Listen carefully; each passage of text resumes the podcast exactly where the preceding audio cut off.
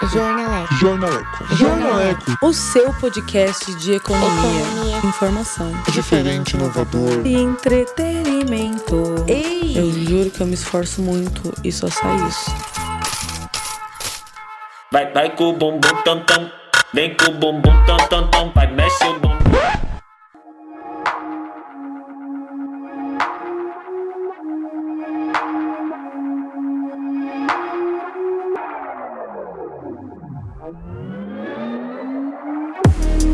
Fala meus queridos, minhas queridas, um feliz ano novo para você que vai com um bumbum tantã ou com um bu tantã para onde você estiver, a vacina está próxima do Brasil, graças a Deus, aleluia, no dia D, na hora H, talvez, não sabemos, mas a vacina está vindo e esse é o primeiro Jornaleco Flash, Jornaleco Pocket que a gente vai ter em janeiro, trazendo alguns dos principais temas que serão discutidos durante o ano, inclusive a vacina para coronavírus. Será que ela vem? Quando ela vem? Aliás, em muitos países ela ó, já veio faz tempo, há mais de um mês, já tem gente se vacinando aí para o coronavírus em mais de 50 países no mundo todo, mas o Brasil ainda está esperando a hora D, aliás, a hora H e o dia D, não é não, Pazuello, mestre em logística, general Pazuello. E enquanto você estava no bar usando máscara no queixo, que eu sei que você fez isso em algum momento da sua vida nesse último ano, e jurando que você não estava aglomerado, que estava no seu canto, tomando aquela pera de boa e que viajou de um jeito seguro, no novo, usando máscara e tal.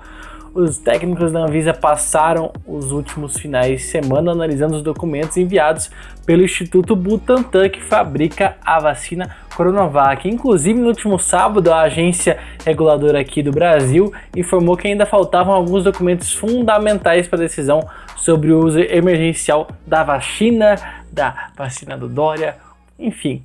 Quantos apelidos essa vacina já não recebeu, não é mesmo? Inclusive, ontem, né, você está escutando esse podcast a partir da quarta-feira, dia 3 de janeiro. Ontem, na terça-feira, a vacina Coronavac eh, divulgou todos os seus resultados e aí a eficácia global foi de 50,4%. E aí gerou muito bafafá porque as, as informações iniciais eram outras. Porém, eh, o principal ponto aí dessa, nova, dessa vacina do, da Coronavac, de acordo com os dados das fases de teste, são que ela reduz pela metade os registros de contaminação em uma população vacinada. Claro, reduz em sua grande maioria, quase 80%, 78% de redução para os casos leves que exigem algum cuidado médico. Em todos os testes, né, em todas as pessoas testadas, não foi registrado nenhum caso grave e também nenhum óbito. E claro, após o anúncio da eficácia da Coronavac, como eu tinha falado anteriormente, de 78% para reduções dos casos graves e nenhuma morte registrada entre os testados, né, entre os, as pessoas que tomaram a dose da, da, vacina ainda na fase de testes, o grande mestre em logística, Eduardo Pazuello, que ocupa o cargo, a gente não sabe como ainda, né, de ministro da Saúde, disse já que o governo federal assinou um contrato com o Instituto Butantan para a compra de 100 milhões de doses da vacina que vai ser o nosso imunizante, um dos imunizantes, claro, produzidos no Brasil, assim como o da Fiocruz. O acordo, inclusive, já prevê 46 milhões de doses até abril e outras 56 milhões de doses até o final do ano. Claro que essas primeiras doses, esse primeiro pacote de doses, vai priorizar os grupos prioritários e, claro, os profissionais de saúde que são linha de frente no combate ao coronavírus. E, claro, a Coronavac não é a única opção em vista para os brasileiros, é isso que a gente espera, né? Sabe a Fiocruz que eu acabei de falar? Então, ela produz a vacina, produz o imunizante também com a Universidade de Oxford, que é também em parceria com o laboratório AstraZeneca, que, segundo a Anvisa, a documentação dessa vacina já está completa e a Agência Nacional de Vigilância Sanitária deve concluir a análise do pedido para o uso emergencial já dessa vacina até o dia 15 de janeiro. Então, no final de semana, a gente pode estar tomando uma beira aí no, mer no mercado, né, em casa, pega no mercado, traz em casa, tem muito aplicativo que entrega em casa, pelo amor de Deus, sem aglomerar, a gente pode estar tomando uma beira, a gente pode estar um pouco mais feliz e aliviado com uma vacina aqui no Brasil, é, tomara que já seja aprovada, né?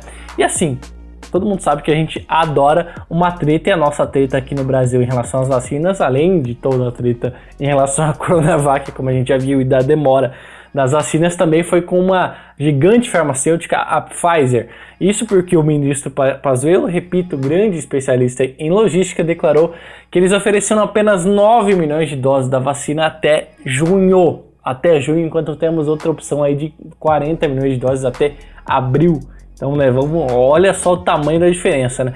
Inclusive, é, a empresa posteriormente depois expôs o general, e olha só, tretinha, aquela tretinha gostosa, dizendo que tinha ofertado ao governo brasileiro 70 milhões de doses, mas esse parte desse quantitativo só seria entregue a partir de dezembro de 2020. É aquela coisa, né? Expôs, mas também não resolveu muito, muito o nosso problema.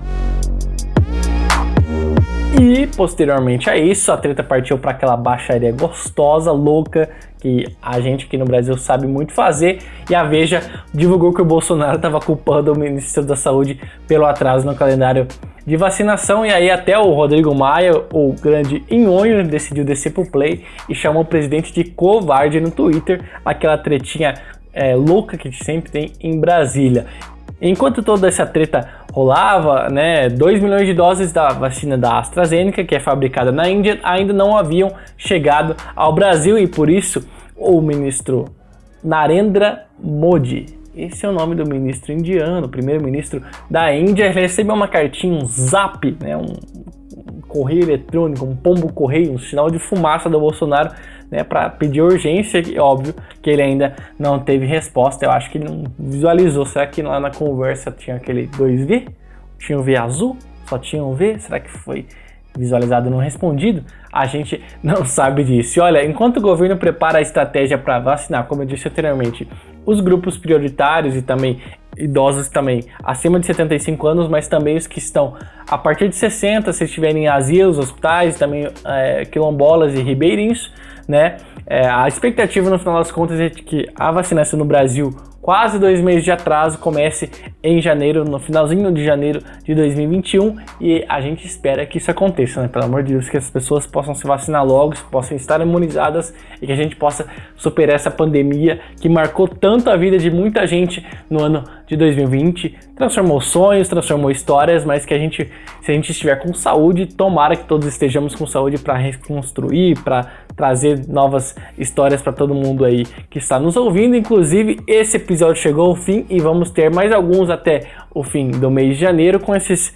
programas mais rápidos, esses programas mais informativos aí para vocês tirarem dúvidas sobre alguns assuntos que serão muito discutidos em 2021. Então segue a gente no Insta jor.naleco acompanhe nossos conteúdos, vai mandando um aviãozinho, salva esse episódio, curte também a gente aqui no Spotify, enfim, na plataforma que você estiver nos acompanhando, vai mandando um aviãozinho pro Insta, pro WhatsApp, para todo mundo aí nos acompanhar. Um beijo. O editor deste podcast, João Vitor Rezende, manda um abraço para todos vocês. Feliz ano novo, que a gente tenha um ano muito bom e imunizado, se Deus quiser.